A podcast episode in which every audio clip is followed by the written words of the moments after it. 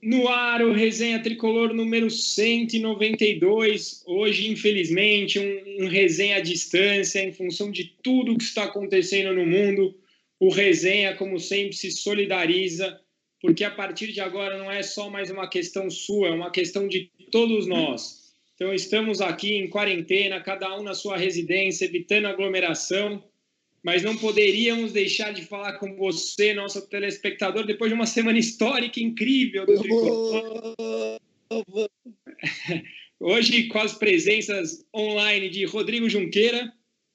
Muito feliz, Caião. Vamos. Vitória em clássico, irmão. Que saudade. Vamos. E, e o Barolo, Barolo, você tem alguma coisa já para mostrar de saída? Eu queria boa noite. Eu queria tanto tá, pô, que a gente tivesse reunido hoje, porque a gente tinha feito a brincadeira do Reinaldo. Hoje era para a gente estar tá todo mundo se divertindo, aí com o Remo, com a camisa do Janga, dando risada, porque a nossa ideia sempre é se divertir com o São Paulo. Infelizmente, por causa de tudo que está acontecendo, a gente está vivendo esse momento triste. Mas, ó, aqui está ela, conforme o combinado. Eu vou deixar ela na minha mão, porque senão não vai dar para ver que eu vesti. Aqui dá para ver? Dá, Promessa.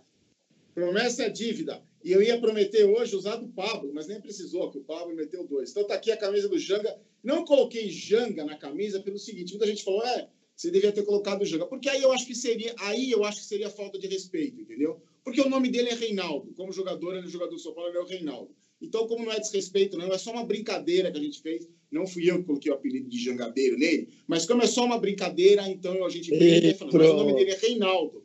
Então, acho que se eu colocasse a camisa na camisa jangadeiro, aí seria um, um pouco de falta de respeito. Como eu não tenho falta, não falto com respeito com nenhum desses jogadores e torço por todos eles, gastei quase 300 reais na camisa do Janga, mas está aqui. Amanhã é o dia que eu vou trabalhar com ela, para eu estar usando, vestindo, mas ela vai ficar aqui no meu ombro o programa todo, só para dizer que a gente torce por todos eles, por Diniz, para o Reinaldo, para todo o Pablo, para todos eles. Eu estou muito contente porque foram duas vitórias importantes e o caminho acho que a gente está conseguindo encontrar.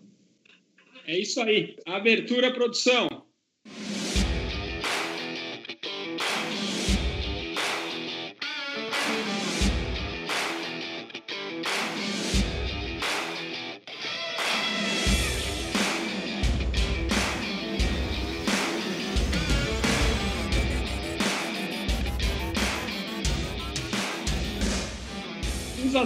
Semana. Uma vitória importante e convincente na Libertadores. Fazia tempo que eu não saía tão feliz no estádio do Morumbi.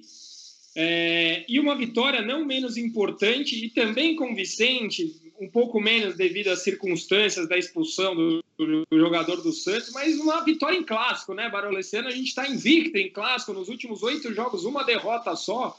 É, é sinal dos novos tempos. Começa você já, aproveita esse gancho, cara. Cara, esse ano foram três clássicos, né? Empate com o Palmeiras, empate com o Corinthians e a vitória contra o Santos. Sei lá, talvez seja um, nos últimos oito que você falou. Talvez o desempenho em 2020. Ah, cara, eu acho assim. É, muita gente tem falado, é, mas ainda não convence, ainda. Claro, acho que o time não está totalmente pronto.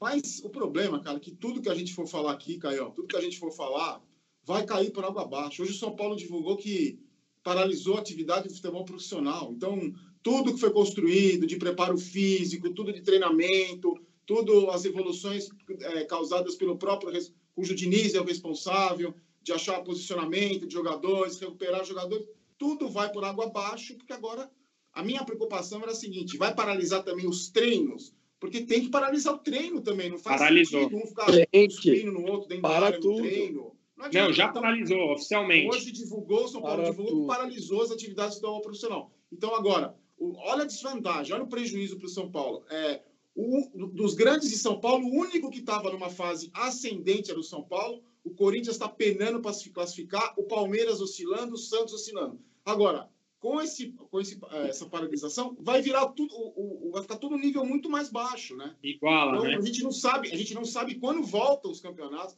a gente não sabe quando voltam os treinamentos. Então, o prejuízo do sábado, eu encontrei o Juca Pacheco, quando eu fui comprar a camisa do Reinaldo, eu encontrei o Juca no shopping, assessor de imprensa do São Paulo.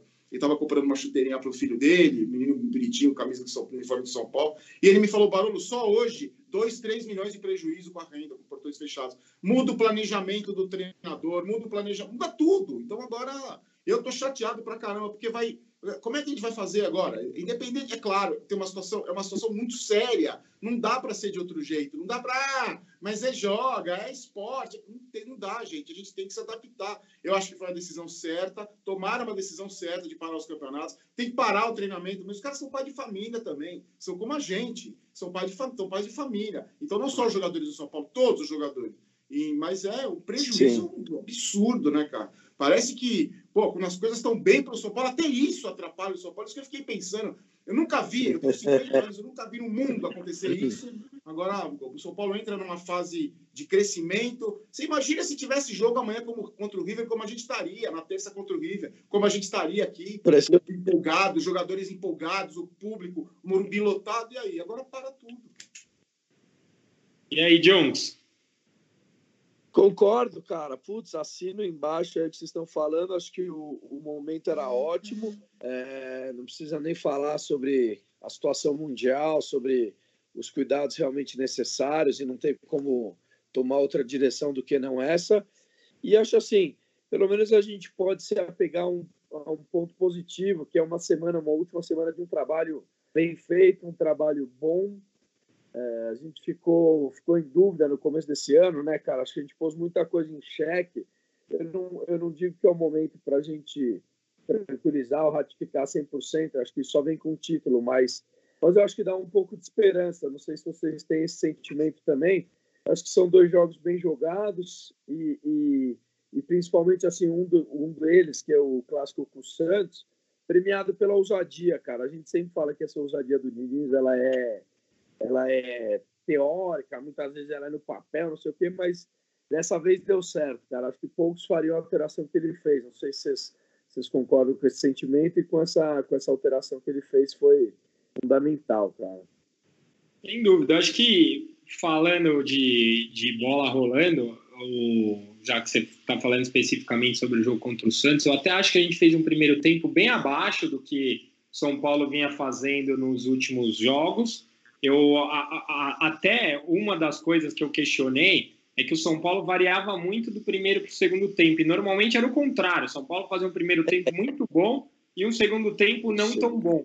E no clássico, independente da vantagem numérica, antes que venham descartar, ah, mas só ganhou porque estava com a mais, o Palmeiras estava com a mais contra a Inter de Limeira e não conseguiu ganhar. Então é mérito, sim, da alteração eu acho que facilitou o trabalho do técnico essa, a, a, ter essa ousadia, a vantagem numérica dentro de casa, apesar de não ter torcida. É o estádio que a gente está acostumado a jogar, nas dimensões que a gente está acostumado, no, no, em casa. Então, acho que a gente teve uma vantagem, sim, e, e, exerceu essa vantagem. Não ficou só no papel, sabe? O segundo tempo foi totalmente do São Paulo. E eu acho que, assim como no jogo contra a LDU, o São Paulo poderia ainda ter feito mais gols. No jogo da LDU, era o copo totalmente cheio, não era meio cheio, mas a gente ainda é, peca em alguns momentos por não querer fazer mais gols. Eu não sei se a gente faria os oito que o River fez, porque a hora que estava 2 a 1 um, o Santos tirou o Solteiro, tirou o Sanches, praticamente disse assim, ó, não quero tomar mais gol. E o São Paulo chegou em alguns momentos dar uma cozinhada ali, eu até estava um pouco tenso de tomar um gol tal, é, acho sim que a gente foi superior, acho que a vitória foi justa, mas eu queria transformar essa vitória numa uma vitória expressiva, sabe? Eu acho que um clássico com vitória expressiva tem uma, um sabor diferente e uma simbologia muito importante para carimbar essa, essa ascensão que São Paulo vinha vivendo que vocês estão falando. Concorda, Barolo? Eu acho o seguinte, Caio, essa, isso que você sentiu contra os Santos, eu também senti talvez, e muita gente comentou no vídeo que eu gravei para o canal, uns amigos meus também comentaram hoje, a fome de querer resolver o jogo, a fome de, de querer fazer quatro, cinco, porque contra a LDU foi a mesma coisa, uma, um pouco parecido. O São Paulo fez 2 a 0 em 15 minutos, é, surpreendeu até a gente fazer dois gols em 15 minutos, que é uma partida difícil. A LDU não é um time feio, não é um time bobo. E aí depois o time recuou, tirou o pé, a LDU passou a dominar o jogo e contra a LDU teve um, um, uma característica completamente diferente, né? A posse de bola no primeiro tempo foi maior do LDU. O São Paulo finalizou muito pouco no jogo, no jogo todo. O equilíbrio na posse de bola, só que foi o seguinte: o São Paulo foi letal. Quatro, cinco oportunidades que chegou, cinco, seis oportunidades, fez três gols. E eu acho que no primeiro tempo, quando fez os dois gols, controlou o jogo. O LDU dominou teve mais campo, mas não criou nenhuma oportunidade. Aliás, não criou nenhuma oportunidade no jogo todo. É, não teve grande chance. Contra o Santos, eu acho que foi o que você falou. Começou equilibrado, o São Paulo começou melhor, tomou o gol num vacilo, na única bola que o, que o Santos chutou no gol, que foi para o gol, na única jogada do Santos dentro da área, porque não tiveram mais nenhuma oportunidade dentro da área, foi um chute de fora da área, o Santos não fez mais nada. E aí, nesse, até tomar o gol, até a expulsão, eu acho que o São Paulo, a gente viveu aqueles problemas que a gente já tinha reclamado, já vinha reclamando, o Arboleda fazendo o cruzamento da direita, em alguns momentos o São Paulo fica, mas acho que vai oscilar ainda. Não é um time perfeito, é um time em construção, ah. acho que vai oscilar. E no segundo tempo, a ousadia, não só a ousadia do Diniz, mas o fato dele ter colocado o Pablo num jogo sem torcida. Ele podia ter colocado o Toró na direita para fazer certeza. aquela que ele faz, podia ter tirado o Vitor Bueno, que eu até achei que ele fosse fazer isso, mas ele tirou o Reinaldo, e aí deixou o Reinaldo na zaga, que é o que eu já tinha feito com o Santo André, lembra que ele, fez isso? Sim. E eu, eu, eu, acho o seguinte: não, não é um negócio, ah, o, o professor Pardal inventou, não, aquilo é treinado. Aquilo é treinado, não é um negócio que ele inventou na cabeça dele na hora ali, ó. Vai o Reinaldo para trás e vai. Não, não é, é treinado. E a ousadia do Pablo, que a gente viu contra ele, deu, sentiu a pressão, perdeu aquele gol cara a cara, que se fosse, se fosse contra o Santos, o Pablo teria feito aquele gol, tenho certeza sem a pressão da torcida. Ele, usando a psicologia dele, colocou o Pablo e Deus estava recompensado pela ousadia. E o Santos é, é, não, criou nada contra o São Paulo, tirou os dois jogadores do Santos mortos, os dois mortos de cansado, e foi uma vitória. Mas eu gostei muito do jogo contra o LDU, mesmo fugindo um pouco das características do futebol do Diniz. Foi a posse de bola dividida e letal na hora de marcar, letal na hora de fazer, e controlou o jogo. Depois que fez o terceiro gol, o Lucas Perry foi pegar, ele que entrou no começo do segundo tempo, foi pegar na bola nos acréscimos de uma bola recuada. Então o São Paulo teve controle do jogo contra a LDU. E contra o Santos, uma superioridade absurda. Só senti falta também que você falou. A fome de matar o gol, matar o jogo. E teve várias chances, né? Ô, ô Jungs, e o Barolo citou um ponto importante, que é o jogo sem torcida pesa menos para o atacante. Mas você não acha que motiva menos também para o jogador? Aquele clima meio modorrento, com cara de treino. Aí, quando tomou o gol, você não acha que ainda deve ser valorizada mais ainda a atitude do time de, de ter ido buscar? Porque eu, eu concordo com o Barolo. Eu acho que pô, é muito mais fácil para um jogador que está pressionado um jogo sem torcida por outro lado, para o Daniel Alves da vida, que está acostumado a jogar com estádios lotados, todo, o próprio Tietchan falou, cara, nunca tinha jogado assim, Sim. coisa estranha. Ele falou, não gostei. Como, é difícil você se motivar numa situação adversa, adversa não, mas uma atípica dessa, né? Não, sem dúvida. E acho assim, né, a vantagem seria, teoricamente, do Santos, né, que joga sempre com torcida ah. zero, mas a questão do, do Pablo, cara, acho que é um ponto muito importante aí que vocês levantaram. Acho que também passa por um ponto que é a convicção do Diniz. Então, assim, acho importante que não se deixa levar pela torcida ou não, é, uma pressão de chamar o cara de vaiar, assim, é uma peça que confia, é uma peça que está tá ou estava numa fase ruim, mas uh, faz parte do grupo. Essa questão da motivação, Caio, acho que eu, eu e Barolo, acho que vocês vão assinar, assinar embaixo. É muito aquilo que o Murici sempre falava, né, cara? É, não tem motivação maior do que estar no São Paulo, do que jogar pelo São Paulo. Eu acho assim, é o Boeing que ele fala, eu acho que assim, é difícil motivar sem uma torcida para chamar, é sim, mas ao mesmo tempo passa por uma confiança que eles devem ter uma conversa e falar assim, cara, eu conto com você, fica tranquilo, é, assim, independente do que vier na pressão, a gente está junto. Eu acho que tem um, um pouco dos dois. O Pablo é um, é um, menino de cabeça boa, cara, porque tem muita gente que começa a entrar em birrinha, começa a entrar em, em picuinha, em coisa de crise, e ele não se deixou levar, cara. Acho que foi um momento, apesar da interrupção aí, acho que era um momento bom para ele. Não sei se vocês, vocês, concordam também. Não, o Pablo, ele é o segundo jogador do elenco que mais participou de gols na temporada. Ele tem é. três gols e tem três assistências. Só o Pato, com quatro gols e duas assistências, que tem mais participação do que eles. Ah, fala, Barolão. Eu acho que ele é um cara de, de qualidade, cara. Não, não é um caneludo, Também. cabeça de bagre. É um não dá para abrir mão, né? É. Ele não fez. É um ativo. Uma, é um não ativo é um cara, do não é um Treves, né? Ele tem qualidade, ele sabe tocar. É, ele sabe não, nem perto. Não tem, ele tem qualidades. Eu acho que é uma questão de tempo. Eu torço por ele para se recuperar. O que o Dico falou, tem uma cabeça muito boa Você vê que ele estava. Mas sobre o negócio da torcida, eu acho que, por exemplo, o Anthony e o Vitor Bueno sentiram falta da torcida. Eu acho que esses caras com a torcida eles crescem. Agora, o, o... e tem jogadores que não estão nem aí. O Rua Fran não estava nem ligando para a torcida, que pegou o baixinho lá e colocou no bolso. O Soteudo me surpreendeu até o Rua Fran. A, a... é aquilo que a gente fala, é jogador de jogo grande. Colocou o baixinho no bolso. Para ele, tanto, tanto faz mas alguns jogadores, acho que o Anthony se empolga mais, acho que até inconsciente do jogador. O Vitor Bueno, tem uma característica mais discreta, meio apagadão, também, para mim, foi o pior em campo, poderia ter melhorado com a presença da torcida. E para outros, essa, o Pablo, principalmente, nesse momento, a pressão zero da torcida foi, eu acho que foi muito importante para ele se sentir à vontade. Eu não sei se ele teria arriscado aquela bola do primeiro gol se o Morumbi tivesse cheio. Não sei se ele é, teria dominado e dado para trás. De primeira, né? É. Exato. Não sei se ele não teria dominado e dado para trás se o Morumbi tivesse cheio, entendeu? É verdade. Agora eu queria discutir com vocês dois pontos. Quem quiser responder aí. A SPFC TV tem feito um trabalho há um bom tempo de bastidores, muito legal. E nesses últimos dois jogos, eles pincelaram algumas coisas da preleção do Diniz. E na, no jogo de terça-feira, ele falava assim: cara, hoje é jogar muito e foda-se o resto. E, e no jogo de sábado, ele falou: cara, é porque hoje é uma coisa meio de maluco. Normal aqui não tem espaço, aqui é, tem que ser maluco para jogar no São Paulo mesmo. Né? É, cara, me entendam, me entendam, eu não estou comparando. Mas vocês acham que o Diniz está muricizando no, nos discursos, assim, sabe? Você entende o que eu quero dizer? Não estou comparando o Diniz com o Murici, não é isso. Mas eu gostei muito da forma como ele colocou é, a importância dos dois jogos nos vestiários. Óbvio que é uma edição, que são frases pinceladas, mas, cara, eu, vocês sabem que eu me emociono e me empolgo fácil. Eu olhando, eu me arrepiei nos dois. Ele fala, meu, aqui, jogar pra caralho, foda-se o resto, sabe? Porra, vocês acham que é, é, é pra torcida ou é um pouco disso que a gente está vivendo mesmo? Está refletindo nos jogadores? Ou o grupo abraçou essa ideia, então fica mais fácil? Porque me parece o grupo muito fechado o Pablo fez gol, o Pato vai lá abraçar, o Daniel Alves chama. Me parece que os jogadores se gostam, sabe? Que estão felizes de trabalharem juntos.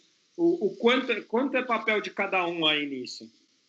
Olha, Caião, se você me permite começar aí pela, pela dissertação, eu acho que a gente estava até junto no carro um dia voltando aí de um, jogo e eles falavam sobre essa parte mental que o Diniz utiliza muito com os, com os jogadores é, na parte motivacional, na parte de controle de grupo, de, de ter na mão os jogadores de uma forma assim como um psicólogo esportivo, entendeu? Que ele é um psicólogo, ele é um cara que trabalha na mente das pessoas. É, eu acho válida a comparação é, no ponto assim do ser humano, do profissional entender a grandeza de São Paulo, querer levar isso para o jogador. É, eu acho que isso passa muito pelo, pelo, pelo entendimento do treinador sobre a cultura de São Paulo.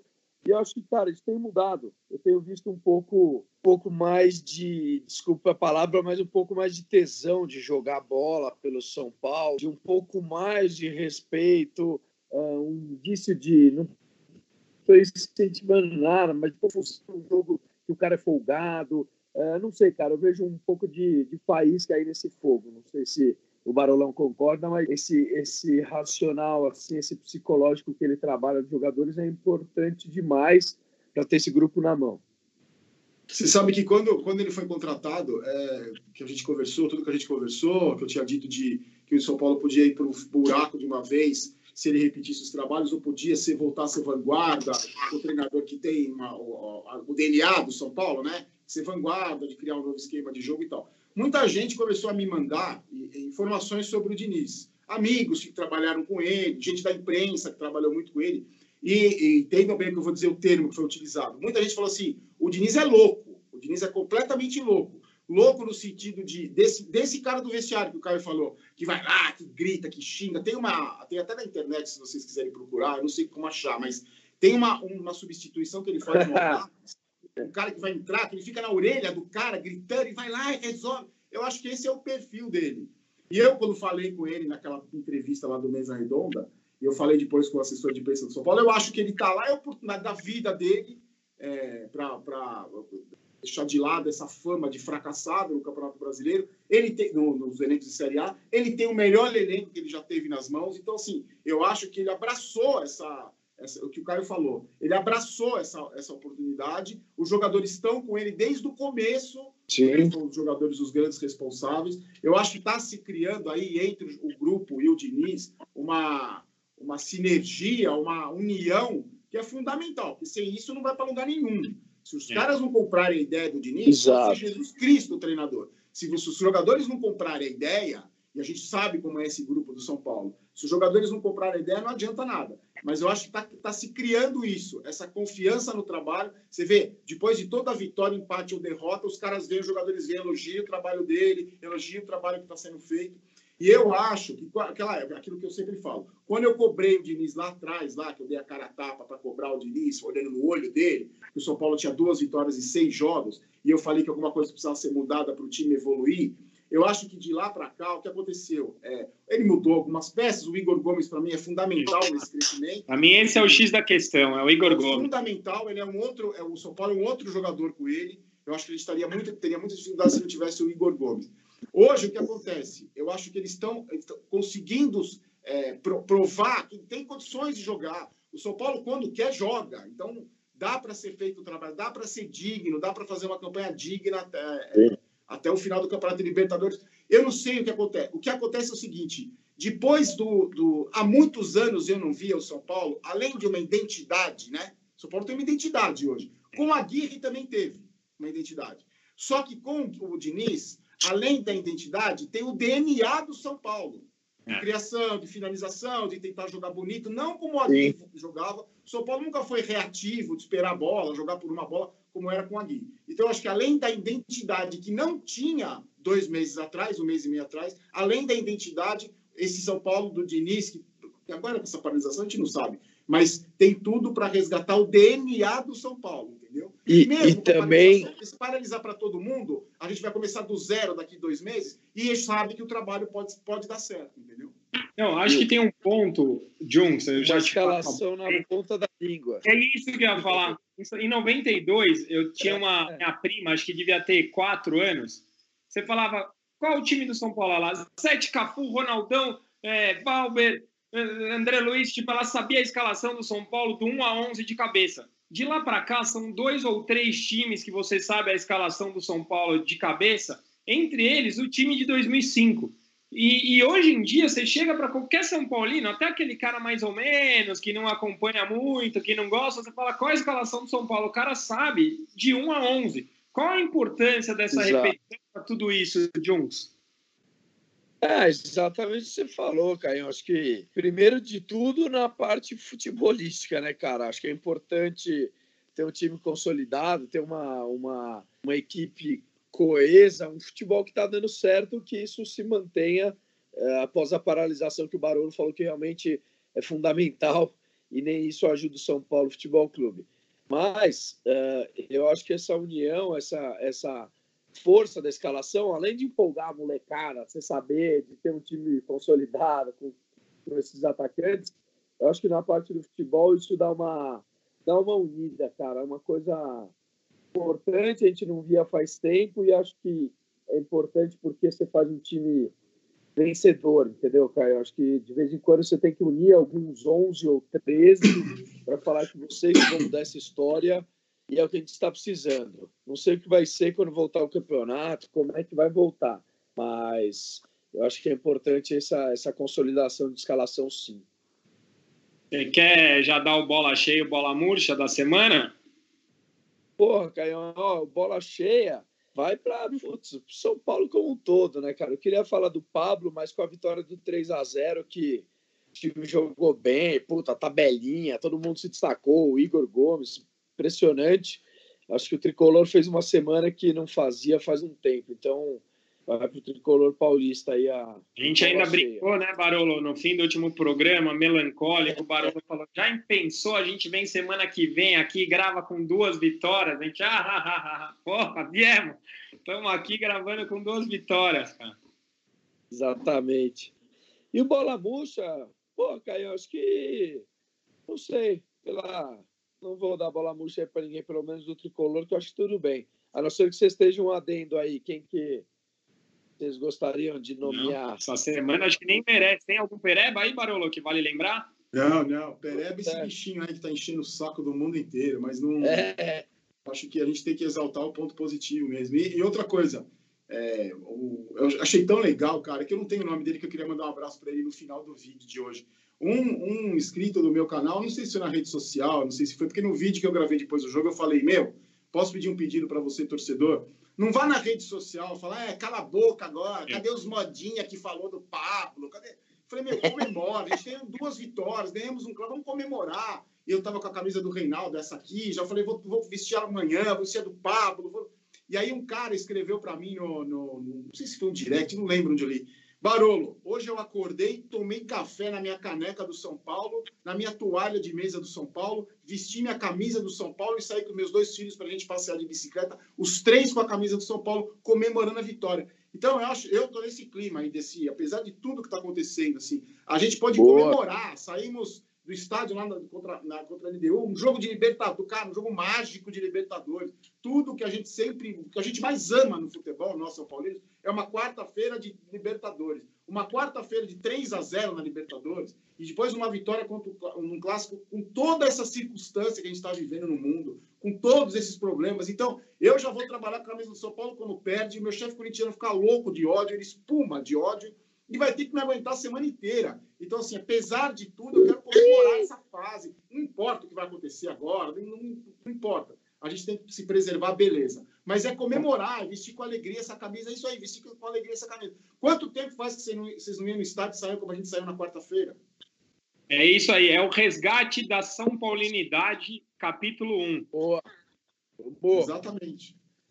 Beleza, você, galera, comenta aí como foi sua semana, escreve aí, a gente ainda vai ter o segundo bloco. Hoje não faremos excepcionalmente a live no Insta, em função de, da operação aqui, que hoje está complexa. Mas escreve aí, não deixa de participar com a gente, não. Valeu! Vamos para as notas aí, rapidinho. É, do jogo contra o Santos, né? A gente acabou nem falando no primeiro bloco, mas essa parada em Fortuna aí pode ser boa para a volta do Volpe. Eu ouvi alguns boatos que ele pode demorar até seis semanas para voltar, porque teve uma fratura no, é, no dedo. fratura na mão, né? É, então sem o Volpe a, a, sequência da Libertadores seria bem complicada. Então, assim, vamos tentar ver coisa positiva também. Nota do Lucas Perry. É, Barolo, começa você. Cara, eu achei que ele não teve culpa no gol. Muita gente criticou, achando que era uma bola defensável. É, mas é o que o Volpe fala, toda bola é defensável. E ele não fez mais nenhuma defesa no jogo, né? Não participou do jogo. Muita gente gosta dele, mas muita gente desconfia muito dele também. Eu acho que ainda tem que provar, porque foi para Inglaterra e voltou, lembra? Eu acho que ele tem que. Ah, vai, vai ficar jogando aí. Mas acho que não teve culpa no gol, como ele não trabalhou, nota 5,5 para ele. Eu achei que era uma bola defensável, sabia? Eu não, não é uma falha, mas é uma bola defensável defensável. Só, só lembrando, o, segundo, o terceiro de, jogo dele como profissional tomou o segundo gol. É. E, e, mas ele deu uma saída rápida ali, boa, no pé do Sanches, que o Sanches dominou errado ali, que foi importante. Eu vou nota 6 para ele. Jones? 5. 5. Então aproveita e já dá a nota do Juan Fran. Cara, o que a gente falou, jogador de jogo importante. Eu gosto do espanhol, acho que o cara joga um futebol muito discreto, muito bom. E fora do campo, acho que é uma influência muito positiva que tem uma mentalidade do São Paulo Futebol Clube. Nota 7,5. Ele me surpreendeu, o Fran. Não é fácil marcar o Solteiro. O Solteiro, para mim, principais jogadores do Santos. E lembrando que no último jogo que o São Paulo venceu o Santos com os dois, dois gols do Pato, que também foi o último jogo que a gente virou um clássico, o Igor Vinícius jogou, não era ele que estava jogando, foi o Igor Vinícius, e anulou o Soteudo também, fez uma partida excelente.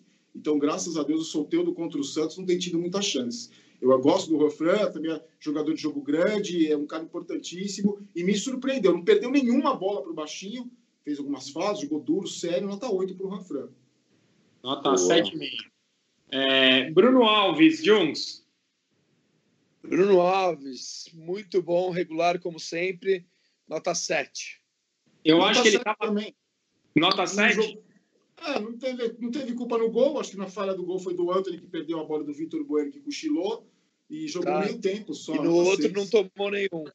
Não, e eu acho que ele saiu porque ele é o que, na teoria, tem o pior passe, né?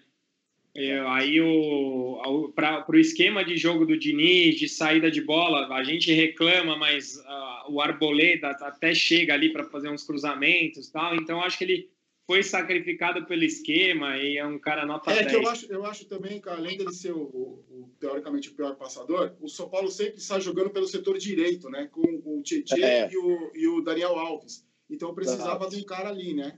Eu acho que ele não ia sacar, colocar um jogador improvisado no lugar do Arboleda, na posição do Arboleda, para ajudar nessa saída de bola também.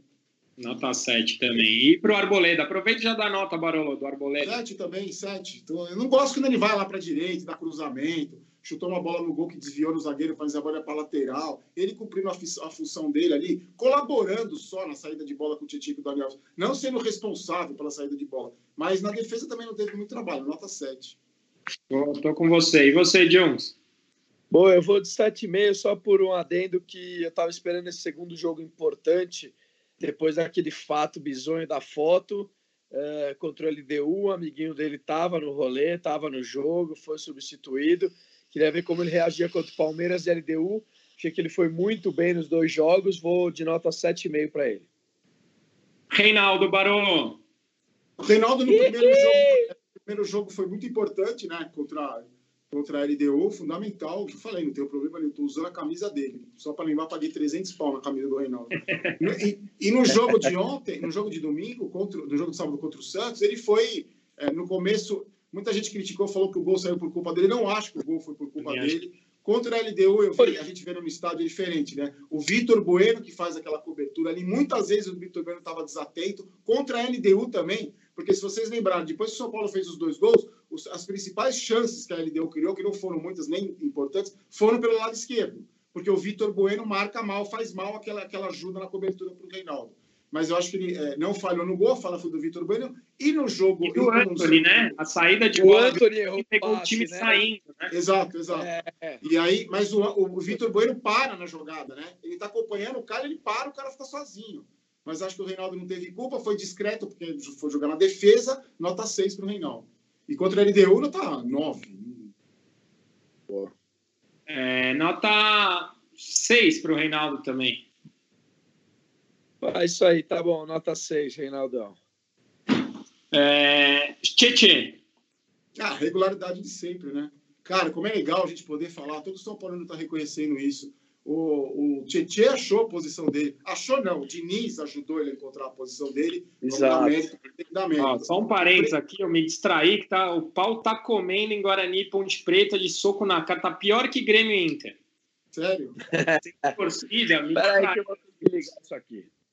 Vai, repete, vai continua. Tietchan. Então, como eu acho importante a regularidade do Tietchan e a gente a recuperação desse jogador que estava sendo muito criticado, principalmente na época do Cuca porque era o cara que chegava na, tentava chegar na área, tentava armar jogada e não é o forte dele. Mas na saída ali, como sempre, uma ótima regularidade, nota 7. Cara, eu gosto muito do futebol do Tietê. Eu acho que a fase do São Paulo passa pela estabilização dele de primeiro volante e do Daniel Alves como segundo volante. São os dois jogadores que a gente não tem substituto, isso me preocupa bastante. É, nota 8 para o Tietê. Acompanho o relator, nota 8. Joga muito nessa saída de bola com o Daniel Alves, facilitou muito a vida dele. E, e o Daniel Alves, Jung, já dá para cravar que o Daniel Alves é o bola de ouro do Paulista até o momento? Ou é cedo? Até o 100%. Até o momento, sim. É, acho que bastante por conta da saída do Igor durante um tempinho também, então isso ratifica o lugar dele. Mas, puta, cara, é um monstro. Quem duvidou de qualquer coisa, acho que isso é um, é um belo de um cala-boca, cara, para quem corre até os 49 do segundo tempo, tem média de passe boa, tem gol, tem. Meu, tem tudo, velho. Nota 8,5 pro cara, o cara é o cara, na minha opinião. Ele só me irritou pouco dando aquela letra no, é. no, naquela Mas bola isso na área. É ele, gol, amigo. E às vezes um chapéuzinho é quando não precisa. Na expulsão do Jobs, ele foi dar um chapéu, mas aquilo era do jogo, um movimento, um drible para frente. É uma coisa. Mas aquele tal um toque de letra, mas ele faz isso a carreira inteira dele, não é? Exato. começou a fazer hoje. Ele faz isso no Barcelona, fazendo na seleção brasileira, é o jeito dele. Mas é o pilar do São Paulo, dessa fase do São Paulo, para mim. O Tietê, o Daniel Alves e o Igor Gomes. Para mim, esses caras são os pilares do São Paulo. O resto oscila é, mais do que eles. Eles têm uma regularidade, principalmente o Tietchan e o Daniel Alves. Nota é. 7 para ele. O resto a gente acha algum substituto. Esses três é impossível, cara. O, o Hernanes até poderia fazer o papel de um dos dois, mas até o tá momento baixo. não, tá abaixo. Nota 8 para o Daniel Alves para mim também. Igor Gomes, Juntos. É, também, cara. Acho que ele é destaque, acho que 8,5 para ele. Joga muito esse moleque, faz a diferença. Lembra numa nostalgia não comparativa ao Kaká e gosto muito do futebol dele. Que bom que ele ficou.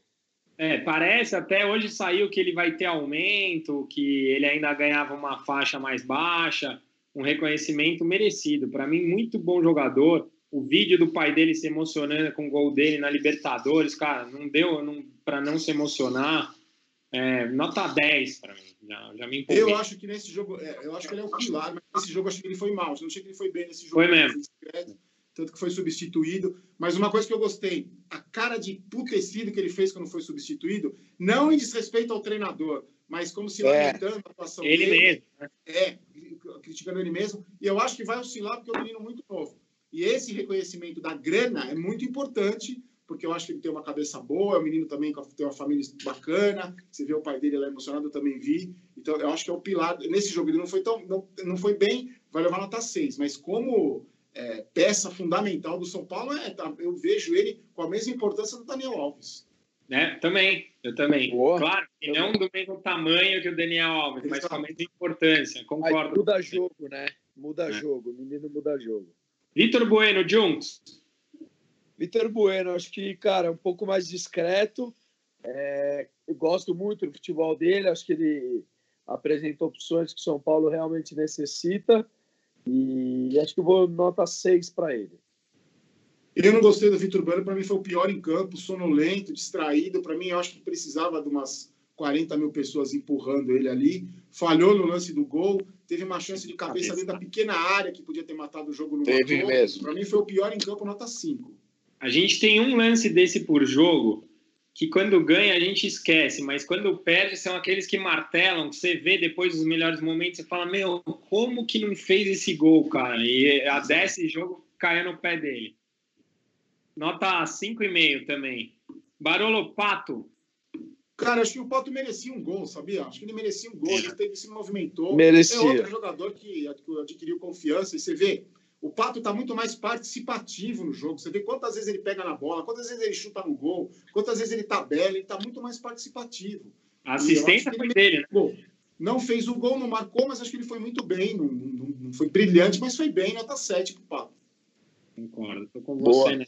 Nota 7. Você, Jones? Também, e acho que merecia o gol também.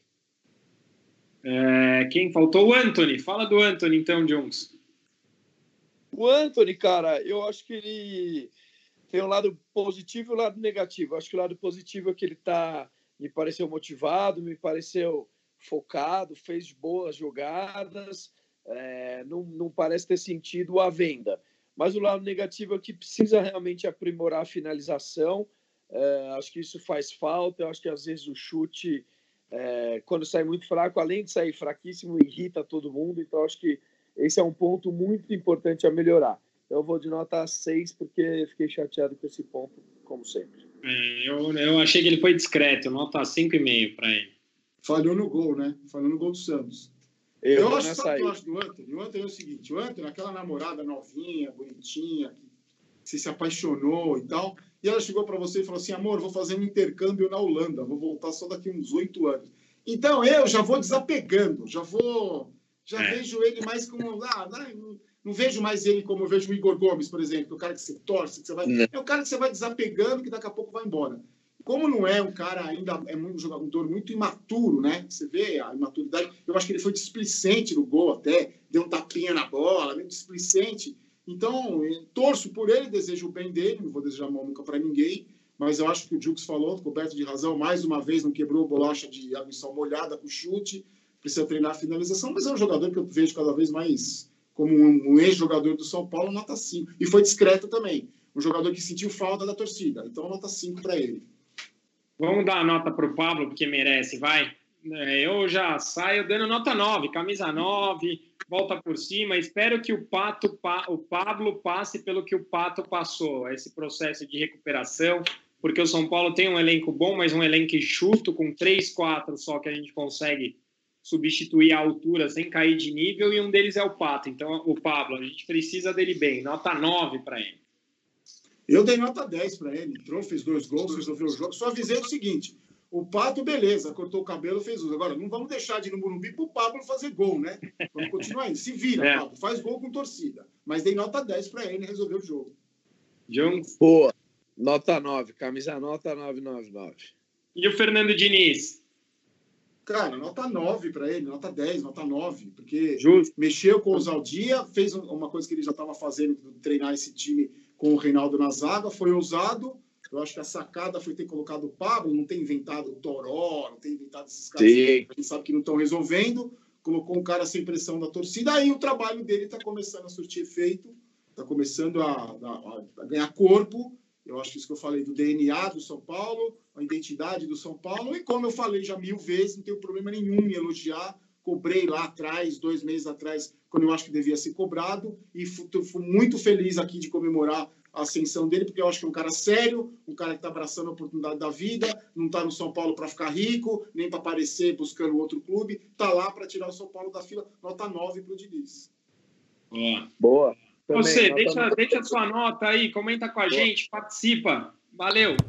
O Resenha Tricolor vai chegando ao final. Obrigado a você que nos assiste nesse momento complicado. Valeu pela, pela participação. É o seguinte, galera, como a gente ainda não sabe o que vai acontecer com o futebol brasileiro, aliás, a gente não sabe o que vai acontecer com nada, a gente está aqui em stand-by. Assim que os campeonatos forem voltando, a gente está de volta. Nossas redes sociais continuarão ativas, então continue acompanhando o nosso Insta. O Barolo fará vídeos no canal do Barolo. É, o, todos nós no Twitter, continuem nos acompanhando. Voltaremos a fazer vídeo assim que a situação se normalizar. Eu tenho alguns abraços aqui. O Roberto, o Santiago, o Gabriel, o Felipe e o Thiago, que eu encontrei no Morumbi. Todo mundo veio falar, um grande abraço. E a Raquel, a Isilane e a Cláudia, que são lá do Emílio Ribas, que eu tive que passar lá semana passada, foram super simpáticas. Muito obrigado por tudo. Você, Jones. Boa, Caião. Vou mandar um abraço especial aqui para o Leonardo, para o Maicon, para o Antônio, para o Felipe Meirelles, o Thales também, pessoal que acompanha o Tricolor e o Resenha. Um abraço, valeu pelo prestígio aí, tamo junto. Um abração, Tricolor. E aí, Barolo? Quero mandar um abração para esse torcedor de São Paulo que vestiu a camisa, tomou café na caneca do São Paulo. Eu vou procurar o nome dele no próximo resenha, eu falo. E saiu para andar de bicicleta com os filhinhos. E para o Antônio, Antônio Moreira da Silva e para o filho dele, o Beto, Robertinho. Eles são daqui da Zona Norte de São Paulo, sempre assistem. Eu estou sempre dando um rolê com a minha cachorra aqui.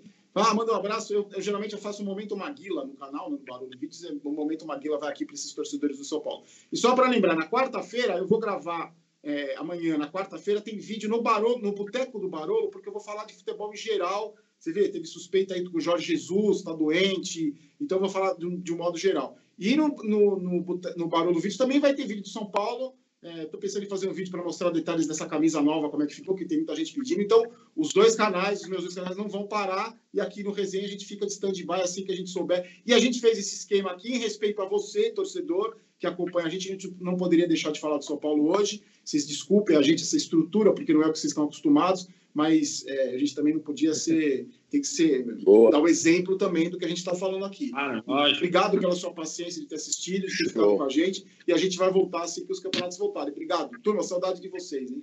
É. É isso aí, um beijo do Magro e não esqueça de fazer a sua parte, cara. Não é só por você, é por todos nós o que estamos passando agora. Então, aquela senhora, aquele senhor que moram aí perto, todos eles merecem nosso respeito. Faça a sua parte evite aglomerações. Até a volta. Valeu!